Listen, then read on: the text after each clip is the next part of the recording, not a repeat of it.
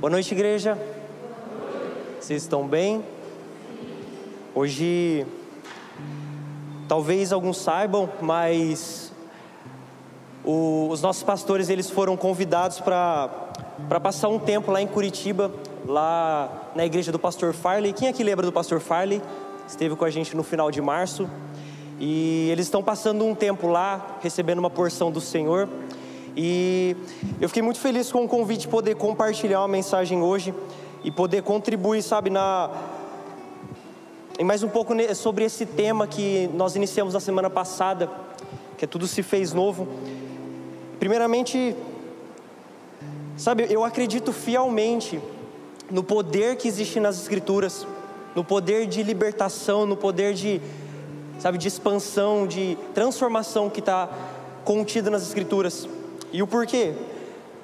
Porque foi através da Bíblia, através das Escrituras, essa é a ferramenta que Jesus ele deixou para revelar aquilo que ele estava fazendo, para revelar o plano de Deus e como isso impacta na nossa vida e como nós estamos inseridos nessa história. Então eu acredito fielmente na segunda carta de Paulo a Timóteo, não precisa abrir. Paulo ele instrui a Timóteo dizendo assim: diante de Deus e de Cristo Jesus, que há de julgar vivos e mortos, pela sua manifestação e pelo seu reino, peço a você com insistência que pregue a palavra. Olha aqui o, o cenário.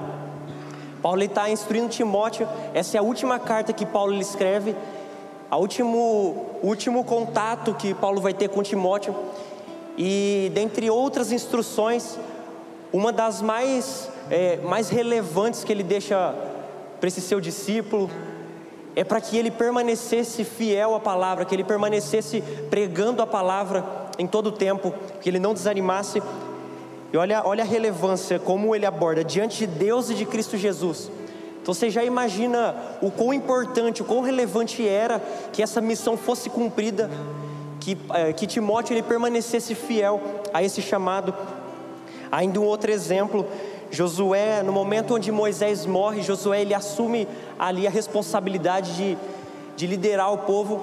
E uma das primeiras direções que a gente vai encontrar Josué recebendo diretamente Deus é Deus dizendo: Não cesse de falar deste livro da lei, pelo contrário, medite nele dia e noite.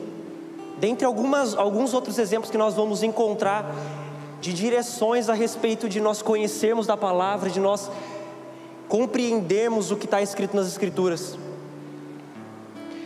Então aqui a gente consegue ver que a palavra é um instrumento de Deus, não apenas de uma instrução para que nós, nós possamos adquirir conhecimento, mas é o meio de nós entendermos da parte de Deus qual é a vontade dele para esse tempo.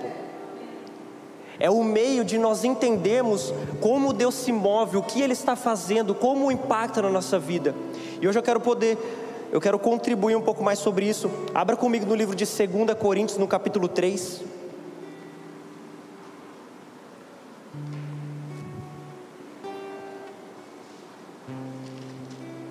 Segunda Coríntios no capítulo 3.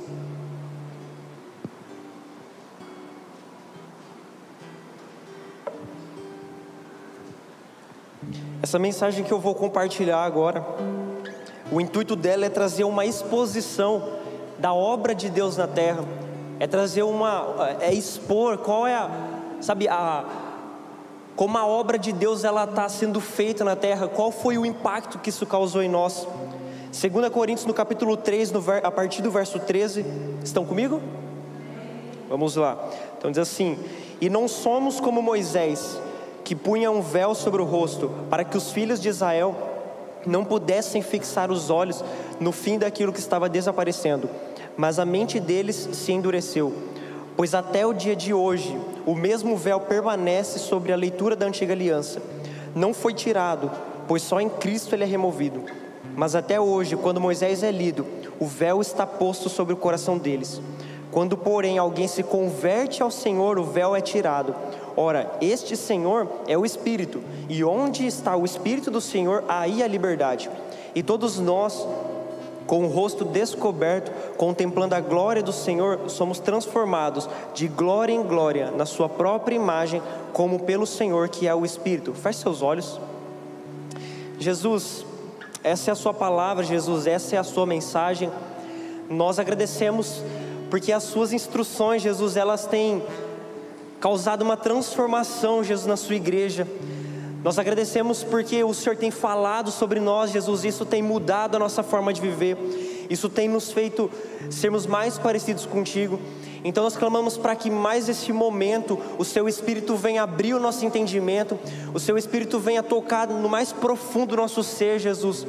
E que assim como está escrito, Jesus, que a Sua palavra ela é como uma espada, que ela venha penetrar no mais profundo da nossa vida, Jesus, trazendo ordem dentro de nós, separando aquilo que é espírito, separando aquilo que é alma, Jesus. Para que a Sua palavra ela venha de forma eficaz, Jesus. Em nome de Jesus, que assim como o Senhor encontrou aqueles discípulos no caminho indo para Emaús, e no, o Senhor começa a falar da Sua palavra, Jesus, e em determinado momento o Senhor parte o pão e os olhos dele se abrem. Nós clamamos para que mais este momento, no momento onde essa, a, a Sua palavra está sendo partilhada, Jesus, o Seu pão está sendo partido, o Senhor venha fazer cair as escamas dos nossos olhos para que nós possamos enxergar e reconhecer quem o Senhor é. Abra o nosso entendimento, Jesus. Só o seu Espírito é capaz de selar a Sua palavra no nosso coração. Só o seu Espírito é capaz de fazer com que nós consigamos compreender da Sua palavra, Jesus. De forma humana, nós nunca vamos conseguir compreender as Suas Escrituras, Jesus. Então nós clamamos para que o Seu Espírito venha sobre nós. Em nome de Jesus, Pai. Amém. Aqui nesses versos que nós lemos, Paulo ele está escrevendo a igreja de Corinto. E ele vai fazendo um paralelo entre a aliança que foi que se iniciou em Moisés, a aliança mosaica, e aqui nós vamos compreender durante a mensagem como isso foi convergindo até chegar na aliança alcançada por meio de Cristo Jesus, através do seu sacrifício. E o primeiro, um primeiro entendimento que nós precisamos ter, porque também Paulo está fazendo esse paralelo e ele está ele está levando em consideração Moisés e não não qualquer, não outro homem. É primeiro que nós, se nós formos olhar a vida de Moisés, nós vamos enxergar que a vida dele é a vida que mais, a história dele que mais tem apontamentos para Jesus, tem mais detalhes que apontam para a vinda do Messias. Nós vamos lembrar que, assim como Jesus, Moisés, no momento onde ele nasce, existia um decreto do rei de que os meninos deveriam ser mortos. Tanto, na, tanto Moisés quanto Jesus, os pais levaram eles para um determinado local para proteger a vida deles. Um segundo exemplo, só para nós conseguirmos identificar, é que no momento onde Deus está tirando o povo hebreu do Egito para que eles fossem até o deserto em direção a Canaã, no momento onde é instituída a Páscoa, a direção de Deus é para que eles passassem o sangue de um, do animal na porta, e isso, essa seria a evidência de que a, o povo que estava naquela casa pertencia ao Senhor. E a gente sabe, reconhecendo a história de Jesus, que o sangue de Jesus é aquele que criou uma aliança e que nos, é, nos enxertou e nos fez parte do povo de Deus. Então aqui eu citei dois exemplos, mas existem outros que identificam que Moisés, a história dele é a que tem mais evidências que se parecem com a vinda do Messias. Então aqui Paulo está fazendo esse paralelo da história de Moisés, da aliança em Moisés, até chegar em Cristo Jesus. E um primeiro ponto que eu queria levar em consideração, que a gente precisa entender que quando Deus ele chega em determinado momento e Deus ele quer se relacionar com o povo, ele quer falar diretamente ao povo.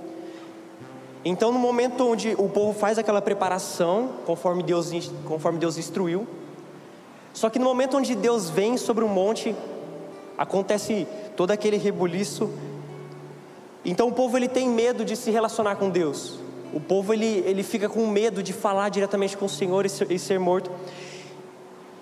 Então o povo diz a Moisés para que Moisés falasse com Deus e ele, eles iriam ouvir Deus, Deus através de Moisés. E a consequência desse medo, a consequência desse, dessa falta de relacionamento do povo diretamente com Deus, é que Deus então dá as leis para Moisés. Então essas leis seriam o, o código de conduta, seria o, seria o conjunto de regras que o povo deveria seguir, deveria obedecer. E se eles obedecessem esse conjunto de regras, isso iria determinar que eles fazem parte do povo de Deus. Ou seja, essa aliança que Deus estava criando era uma aliança condicional condicional à obediência do povo. Só que existe um problema nisso. E qual que é o problema? É que nós vamos conseguir também, assim como olhar para a vida do povo, nós conseguimos enxergar isso em nós. É que desde Adão, o homem ele tem um problema. E qual que é o problema? É que o homem ele não cons consegue ser obediente em plenitude. O homem ele não consegue ser obediente a um conjunto de regras na sua totalidade. Então a gente consegue enxergar no Velho Testamento que diversas vezes o povo foi infiel a Deus quando eles pecaram contra, contra a lei, e a consequência disso foi eles serem mortos. Um exemplo disso é a vida de Corá. Corá ele estava criando ali uma rebelião no meio do povo de Israel, estava pecando, e a consequência disso foi o chão se abrir e ele e a família dele, a, enfim, eles serem engolidos. E a gente consegue enxergar mais alguns exemplos, mas o que eu quero que, que fique claro é que essa lei, essa aliança que Deus instituiu, ela estava condicional à obediência. E o problema é que o homem ele não consegue ser obediente. O homem ele não consegue ser fiel a esse conjunto de regras.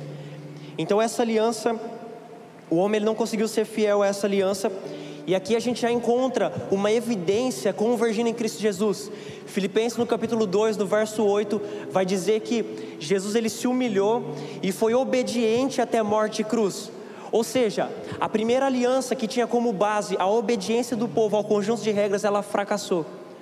Mas então, em Jesus vai convergir, vai ser criada uma nova aliança e essa aliança ela também é condicional a uma obediência. Só que aqui já não é mais a obediência humana, não é a nossa obediência, é a obediência de um homem que conseguiu ser fiel a Deus até o fim.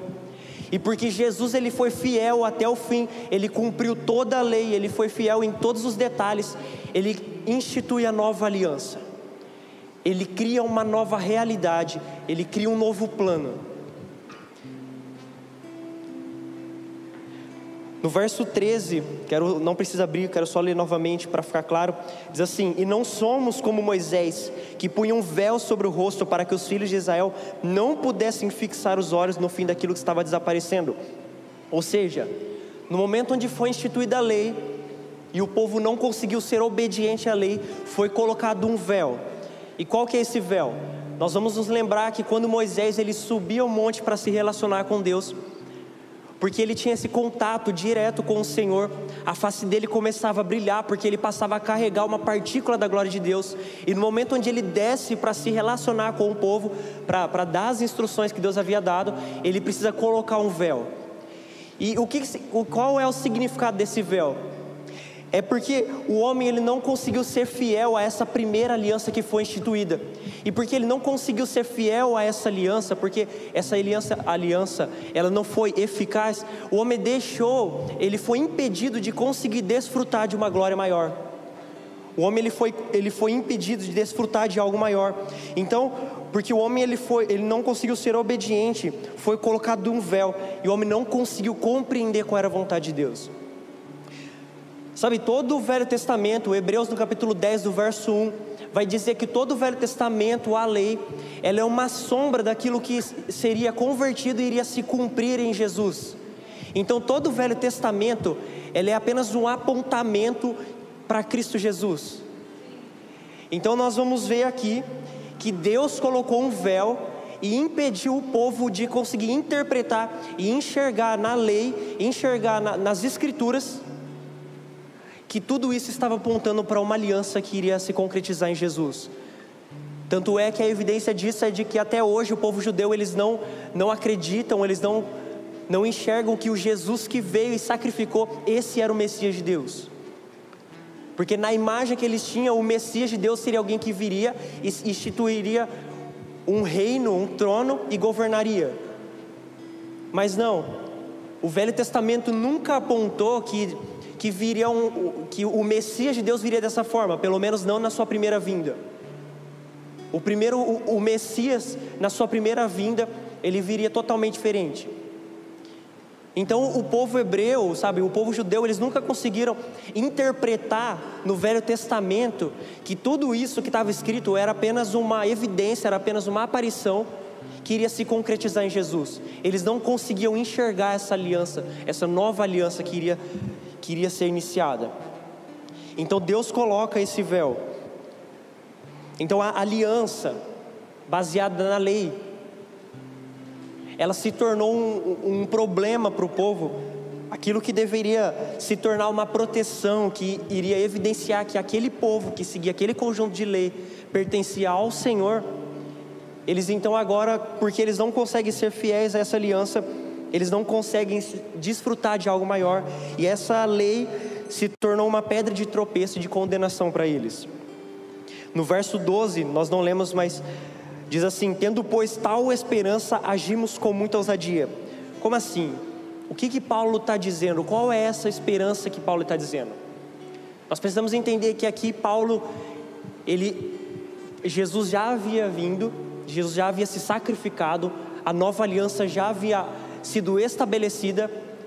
Então Paulo é chamado pelo próprio Deus para proclamar do Evangelho, para proclamar essa nova aliança. Então Paulo teve acesso a essa nova aliança. Paulo teve acesso a essa mensagem que trouxe liberdade para o povo, que trouxe libertação para o povo. Mas diferente do povo lá em Moisés é que eles não conseguiram ter o conhecimento dessa verdade. Eles não conseguiram ter o acesso a essa verdade. É por isso que no início eu disse que essa mensagem ela é uma mensagem expositiva. E por que expositiva? Porque aqui nós vamos conseguir compreender a mensagem de Jesus, nós vamos conseguir compreender qual é a obra de Jesus e como isso impactou na nossa vida. Então, só retomando, a lei dada por Deus a Moisés, ela se tornou um empecilho ao homem, então eles não conseguiram acessar algo maior. Ou seja, só para ficar mais fácil de a gente entender, o povo eles não conseguiam ler o Velho Testamento, ler as leis e saber que daqui a algum tempo, e saber que posteriormente viria um homem, viria o um Messias de Deus, que iria salvar eles, instituindo uma nova aliança. Eles foram impossibilitados de carregar essa esperança, de carregar essa mensagem. Mas aqui Paulo não, Paulo já teve acesso a essa mensagem, e é por isso que ele vai dizer: tendo pois tal esperança, agimos com muita ousadia. Paulo lhe carregava isso, e essa era a fonte de energia, essa era a fonte de, de ousadia trazida a ele para viver até o fim pelo Evangelho. Um outro ponto é que no final do verso 13, ele diz assim: para que os filhos de Israel não pudessem fixar os olhos no fim daquilo que estava desaparecendo. O que Paulo está querendo dizer aqui é que quando o povo ele se relacionava com Moisés e, e, e via ali o, o rosto de Moisés brilhando,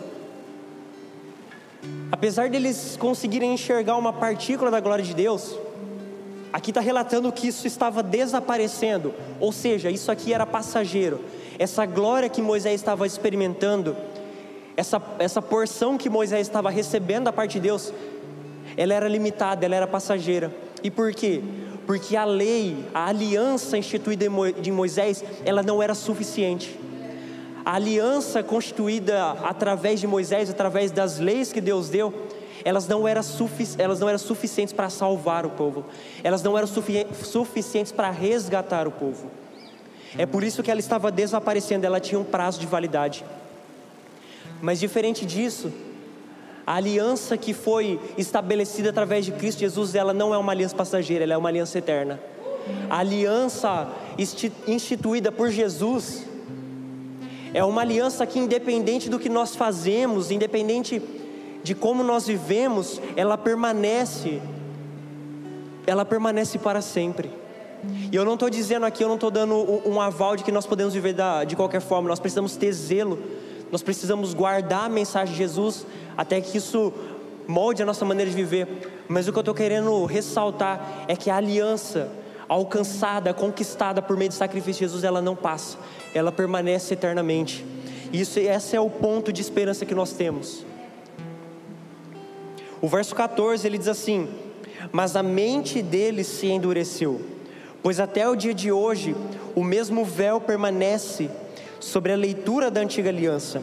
Não foi tirado, pois só em Cristo ele é removido.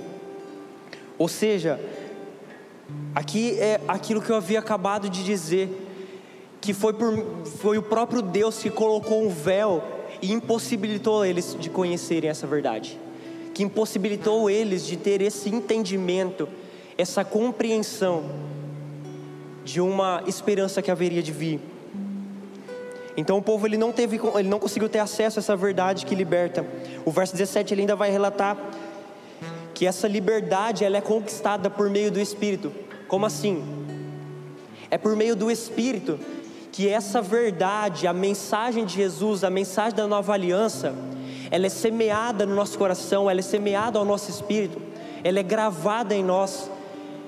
E no momento onde essa mensagem ela é gravada dentro de nós, nós conseguimos ter o um entendimento do que Deus fez na terra. Nós conseguimos ter o um entendimento de o que, o que Jesus fez não foi apenas sacrificar, não foi, sabe, não foi algo comum. Nós conseguimos compreender tamanho valor do que Jesus fez aqui na terra. É por meio do Espírito que essa verdade ela é semeada em nós e quando ela é semeada dentro de nós é gerado liberdade dentro de nós, porque nós entendemos o que Ele fez. Então apenas em Cristo existe transformação e a letra ela passa a ser um instrumento de libertação. Como assim? Até Moisés, as leis, a letra, as escrituras, elas foram motivo de impedir o homem de acessar algo maior. Lembra que no início eu falei que o, o povo não conseguiu ser fiel àquele conjunto de regras, àquele, a, a toda a lei. Então, no princípio, sabe, no início do que nós lemos, a lei, por meio de Moisés, ela impossibilitou o povo de, de acessar algo maior. Mas através de Cristo, essa mensagem, todo esse conjunto que nós temos acesso hoje, ela é um, um formato, ela é uma ferramenta de transformação sobre nós. O que antes se tornou um empecilho para o povo, hoje é ferramenta de libertação, é ferramenta de transformação sobre a nossa vida.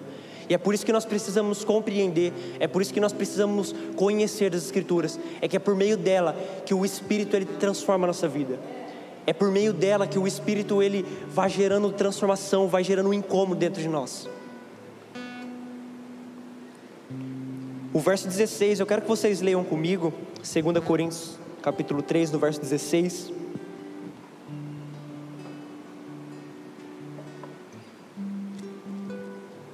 Esse trecho que nós estamos lendo é o versículo que torna mais relevante esse assunto. 2 Coríntios, capítulo 3, verso 16.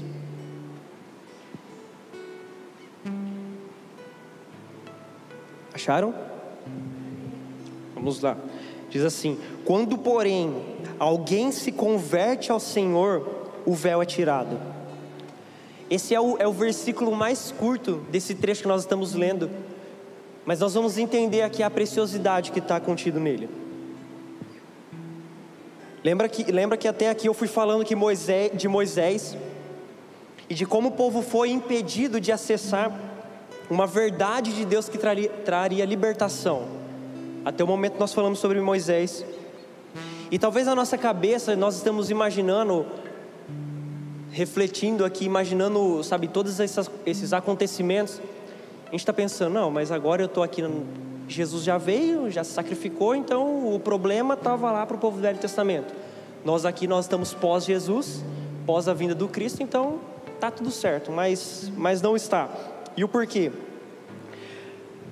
Porque o que nós precisamos entender é que antes de Cristo Jesus, ou melhor, antes de nós estarmos em Cristo Jesus, mesmo depois que ele já havia sacrificado, mesmo depois que Jesus ele já havia vindo e já havia morrido no madeiro, nós estávamos presos numa, em qualquer outra aliança, mas não numa aliança do Senhor. Não é suficiente que Jesus tenha tenha vindo e apenas sacrificado. E calma lá, não é uma heresia, não estou dizendo que o sacrifício de Jesus não é suficiente. Mas não é suficiente do ponto de vista que nós precisamos ter o entendimento do que Jesus fez.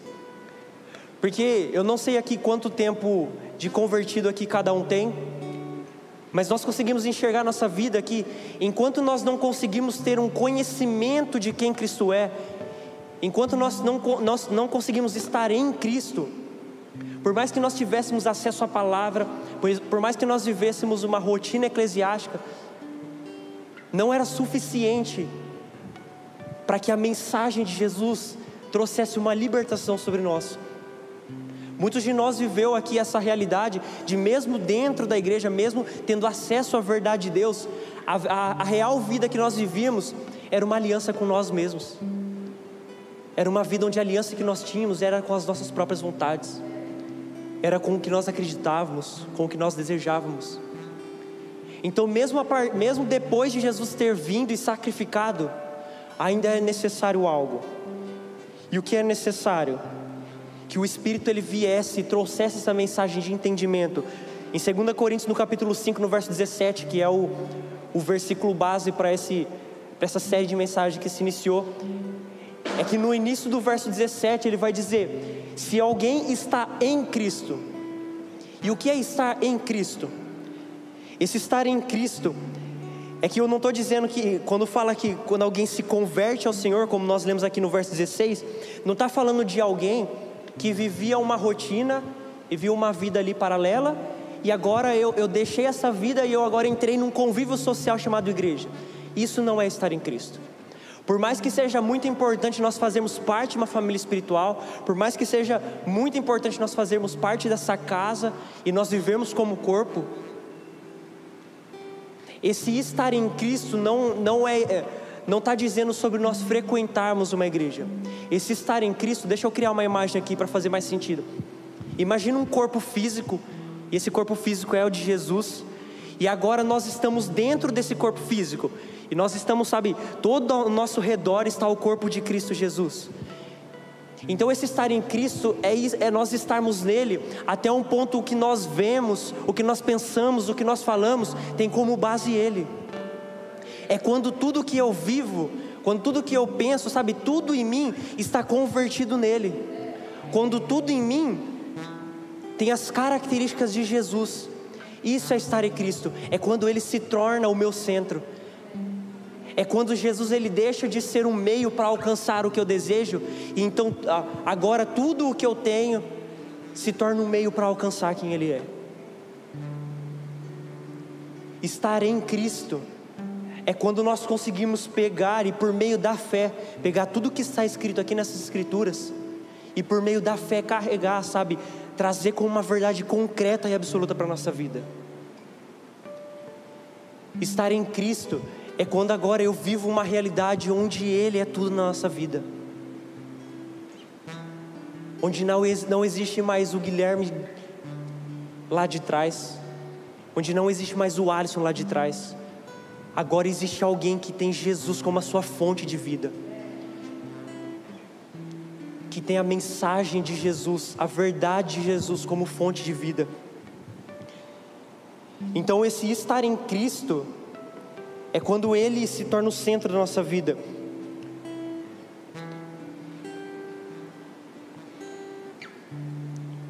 No verso 16 ainda ele vai dizer que quando agora nós temos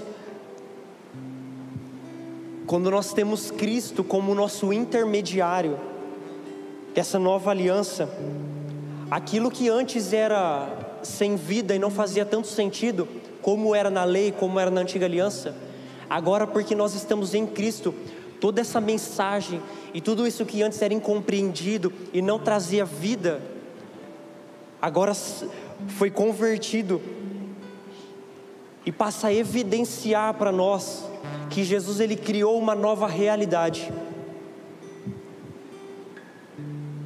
Quando nós temos Cristo como nosso intermediário, quando nós entendemos que Jesus ele é, ele é aquele que cruzou o nosso caminho, quando nós entendemos que Jesus fez isso, e que não apenas Ele cruzou o nosso caminho, mas que por meio do seu sacrifício, Ele criou uma nova realidade, Ele criou um novo plano, Ele criou uma, uma nova criatura. é que agora nós conseguimos ter acesso e aquilo que antes era sem forma, o que antes era vazio, o que antes não fazia tanto sentido que estava na lei, agora é convertido e agora nos, nos mostra, nos traz a evidência de que por meio de Jesus nós temos acesso a algo maior, que nós temos acesso a uma nova realidade. Então Jesus ele nos apresentou essa nova realidade. E essa palavra realidade, ela não, não é apenas que Jesus criou algo e algo que é concreto, algo que, que nós podemos enxergar, que nós podemos testemunhar. Mas eu quero que você carregue essa, a identidade dessa palavra, realidade. Essa palavra realidade, ela vai derivar da palavra real. E esse real, igual eu falei, não tem a ver com algo que eu consigo enxergar, tanto no sentido físico, quanto que eu consigo contemplar no, a, por meio da fé. Mas tem a ver que a realidade que Jesus criou tem um rei que governa sobre todas as coisas. Deixa eu trazer o, uma imagem mais ampla. Quando Jesus ele veio, cruzou o nosso caminho, ele criou uma nova realidade, criou um novo plano, onde agora nós não precisamos mais viver por aquilo que nós acreditamos ou pelas nossas próprias vontades. Agora nós somos inseridos num plano, e esse novo plano, Jesus ele reina. Nesse novo plano, Jesus governa. Quando Jesus cruzou o nosso caminho, ele nos deu acesso a essa verdade. Ele agora ele, ele nos libertou, está nos libertando de nós mesmos, nos dando a esperança, a, a perspectiva de que Ele criou algo muito maior, um novo plano muito maior, e nós já não estamos mais presos a essa, a, ao padrão desse mundo. Romanos 12, 2 vai, uma das cartas de Paulo, ele está instruindo, e ele vai dizer que nós não, nos, que nós não devemos nos conformar com este mundo, e esse conformar, ele está falando sobre tomar a forma deste mundo. Ou seja, no momento onde Jesus ele criou essa nova realidade, onde ele criou esse paralelo, ele criou essa nova perspectiva, nós já não nós não já estamos mais sujeitos a viver pelo padrão desse mundo. Existe um padrão e o padrão é Cristo Jesus. O modelo é o modelo que Jesus estabeleceu.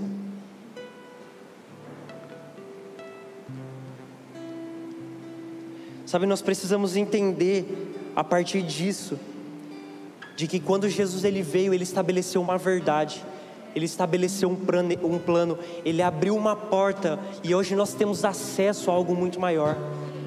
O povo no Velho Testamento, igual nós, nós estávamos falando há pouco, eles não tiveram acesso a essa verdade, eles não tiveram acesso a essa porta de libertação.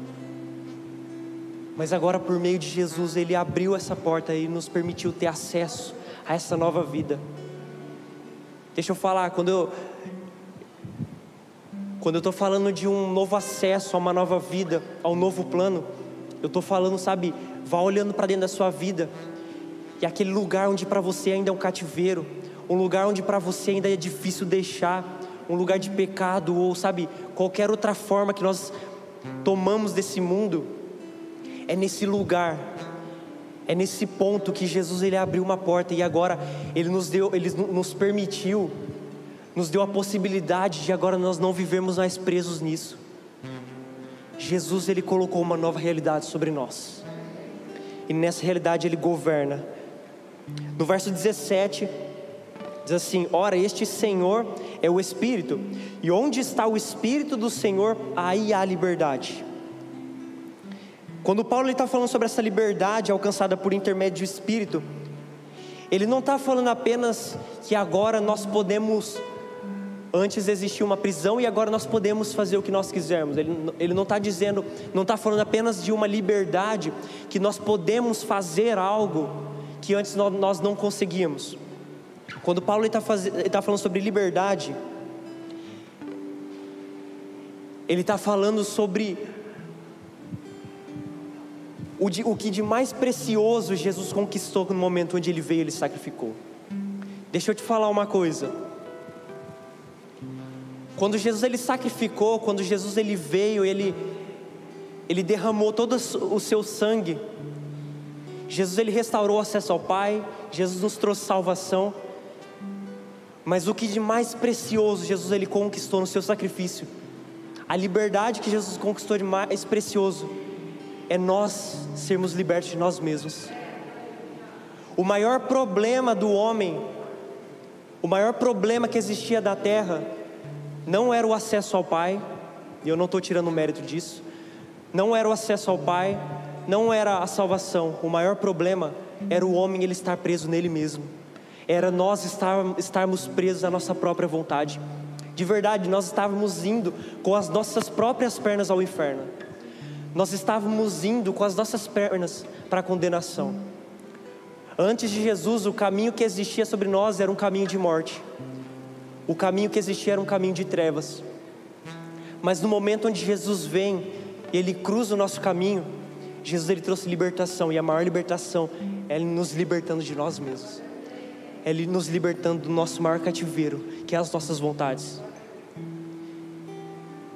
Sabe, a maior tragédia era o homem, ele está sujeito à sua própria vontade.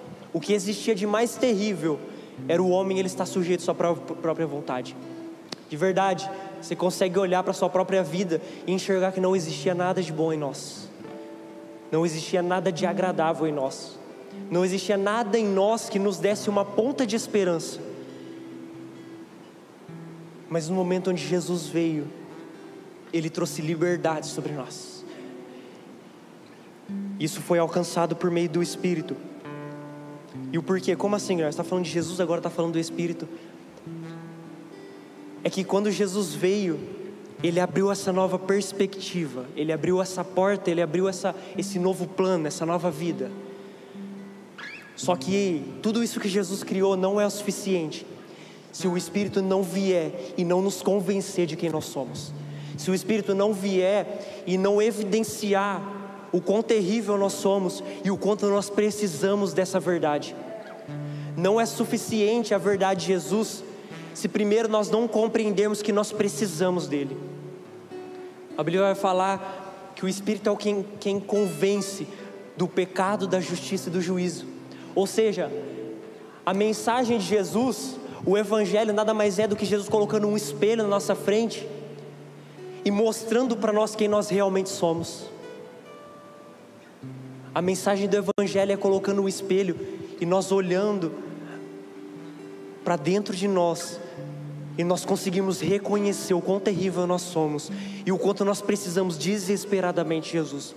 É nesse momento que nós conseguimos reconhecer que todo esse sacrifício, que tudo que Jesus fez é o suficiente e nós precisamos disso. É por isso que existe a obra do Espírito. A obra do Espírito é gravar essa mensagem em nós. A obra do Espírito é nos convencer de quem nós somos e, na mesma proporção, nos mostrar que existe um novo caminho. Na mesma proporção, mostrando que existe uma solução. Essa solução ela está contida em Jesus. Essa solução ela foi conquistada por Jesus quando ele veio e ele abriu essa nova essa nova possibilidade. O tema dessa série de mensagens é tudo se fez novo. E isso é a obra de Jesus.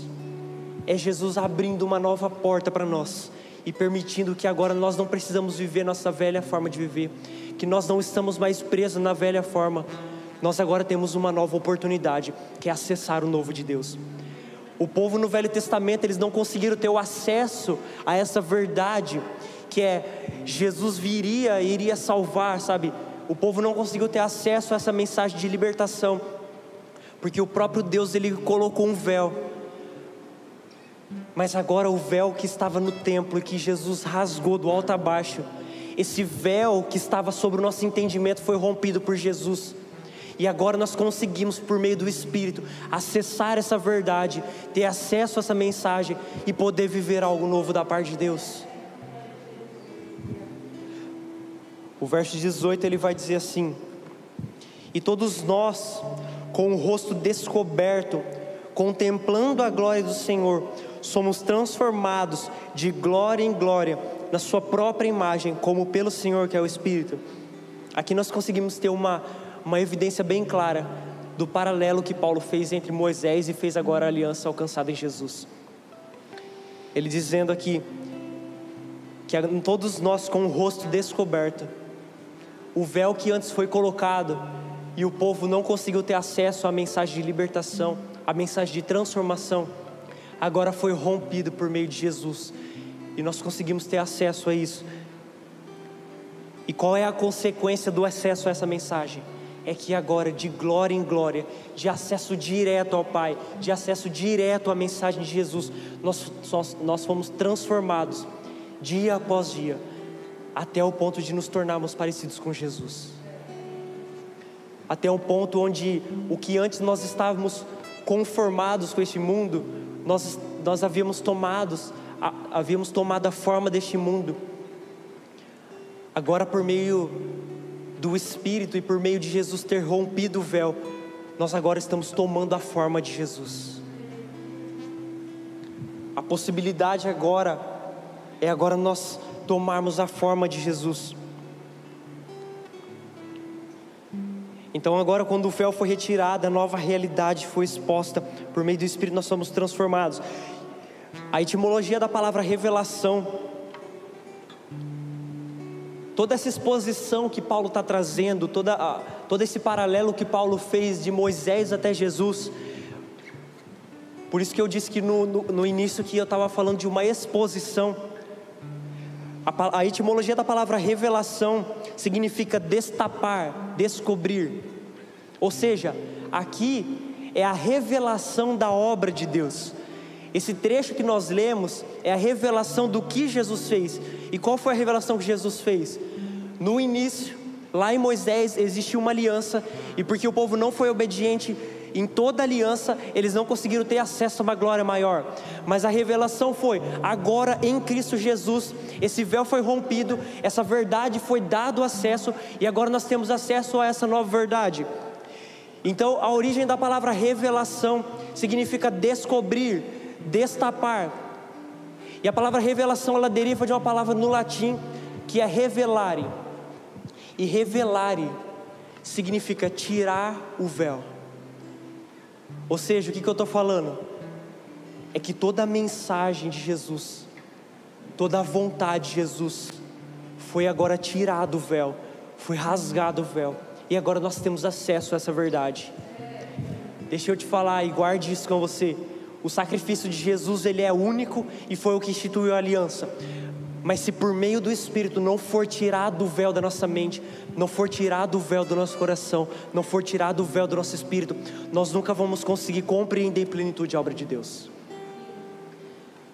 Se agora por meio do Espírito não for tirado, sabe, não for descoberta essa verdade, nós não vamos conseguir ter acesso e conseguir provar da plenitude do que Jesus fez. É por isso que é tão importante, eu quero ressaltar isso, como eu falei no início, é tão importante nós conhecermos as Escrituras. É que Jesus ele não vai vir novamente, não vai subir no madeiro novamente, já foi feito. E a, trans, a transformação, nós só vamos conseguir desfrutar plenamente do que Ele conquistou através do seu sacrifício, se nós formos para esse lugar aqui, ó, e por meio do Espírito ele tornar tudo isso aqui a verdade e, e semear dentro do nosso espírito. Não existe uma outra forma de desfrutar do sacrifício de Jesus. Não existe uma outra maneira de nós, nós conseguirmos viver tudo que Jesus ele conquistou no madeiro, senão por intermédio da verdade sendo exposta, senão por meio do Espírito expondo essa verdade, o quanto nós precisamos dela.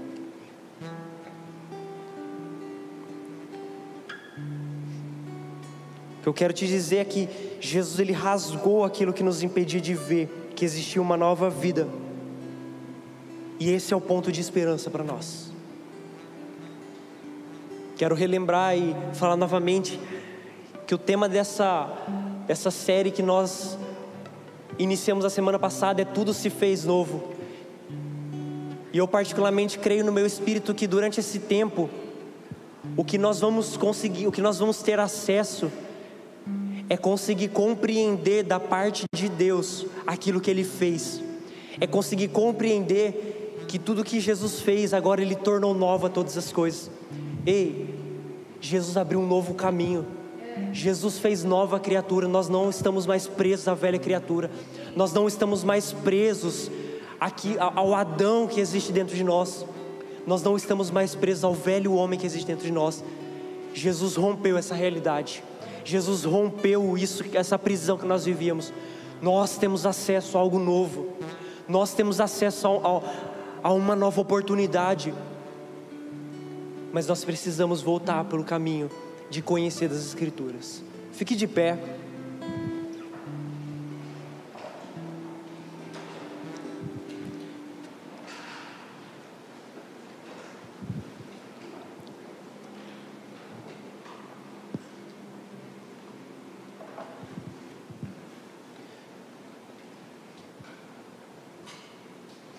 Sabe, Jesus, ele.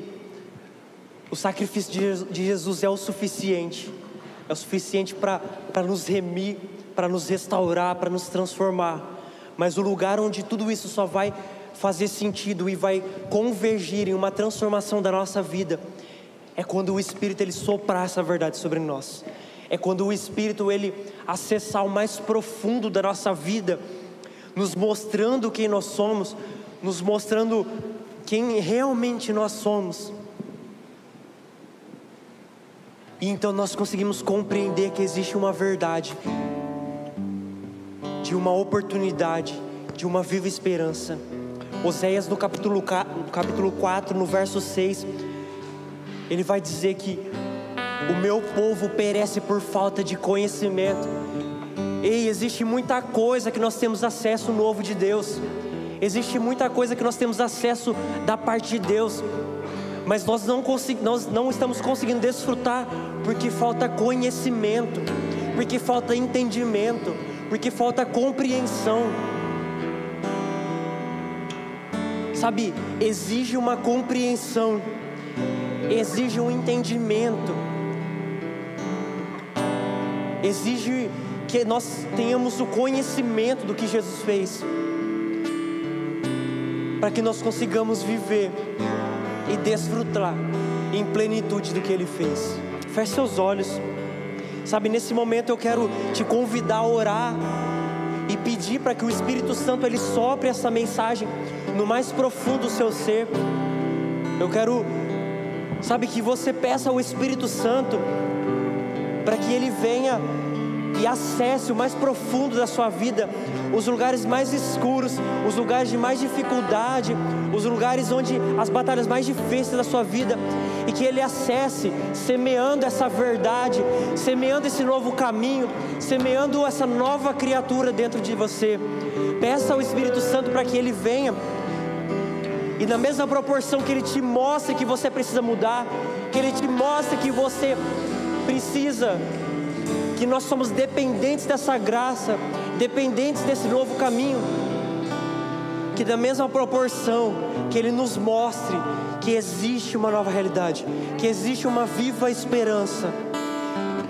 Que tudo isso que até hoje talvez você já ouviu essa palavra, você já ouviu falar de nova aliança, você já ouviu falar de nova criatura, você já ouviu falar de um novo acesso, mas até aqui talvez não fez sentido, Peça ao Espírito Santo que Ele faça, que Ele torne tudo isso sentido sobre a sua vida, que Ele traga clareza sobre você, que toda essa mensagem que até hoje você teve acesso, agora faça de vez sentido sobre você. Pai, em nome de Jesus, nós clamamos para que o Senhor venha nesse momento, que o seu Espírito sonde o mais profundo do nosso coração, que o seu Espírito ele entre no mais profundo da nossa alma e nos cantos mais escuros, Jesus. Que agora o Senhor nos permita compreender, Jesus, que essa verdade seja selada em nós. Que o Senhor abriu um novo caminho, que o Senhor rasgou o véu, que agora nós temos acesso a algo novo, que nós temos acesso a uma nova mensagem, que nós temos acesso a uma nova esperança. Pai, em nome de Jesus, nos visite nessa noite, cele essa mensagem que assim como Paulo instruiu Timóteo que ele deveria pregar a palavra, que o Senhor pregue essa palavra no nosso coração, que o Senhor guarde essa palavra no nosso coração. Que em nome de Jesus essa palavra seja como uma semente a germinar dentro de nós. E que o fruto disso seja nós compreendermos a sua aliança. Seja nós compreendermos que o que o Senhor criou, Jesus, que o Senhor abriu, é uma aliança que não passará, é uma aliança que não tem fim, que nós temos acesso a algo eterno, que nós temos acesso a algo que não tem fim, nós temos acesso a algo que não tem limite. As trevas que existem em nós não são maiores do que a luz que está em Cristo Jesus. Onde abundou o pecado, superabundou a graça de Deus. Ei, o pecado que está em ti, aquele pecado que talvez você tenha dificuldade de vencer, não é maior do que a aliança que Jesus criou, não é maior do que a porta que Jesus abriu, não é maior do que a nova possibilidade que Jesus criou, não é maior. Se achegue a Ele, peça que o Espírito, Ele, sabe, grave isso dentro de ti. Por favor, Espírito Santo, venha sobre nós. Em nome de Jesus, Pai.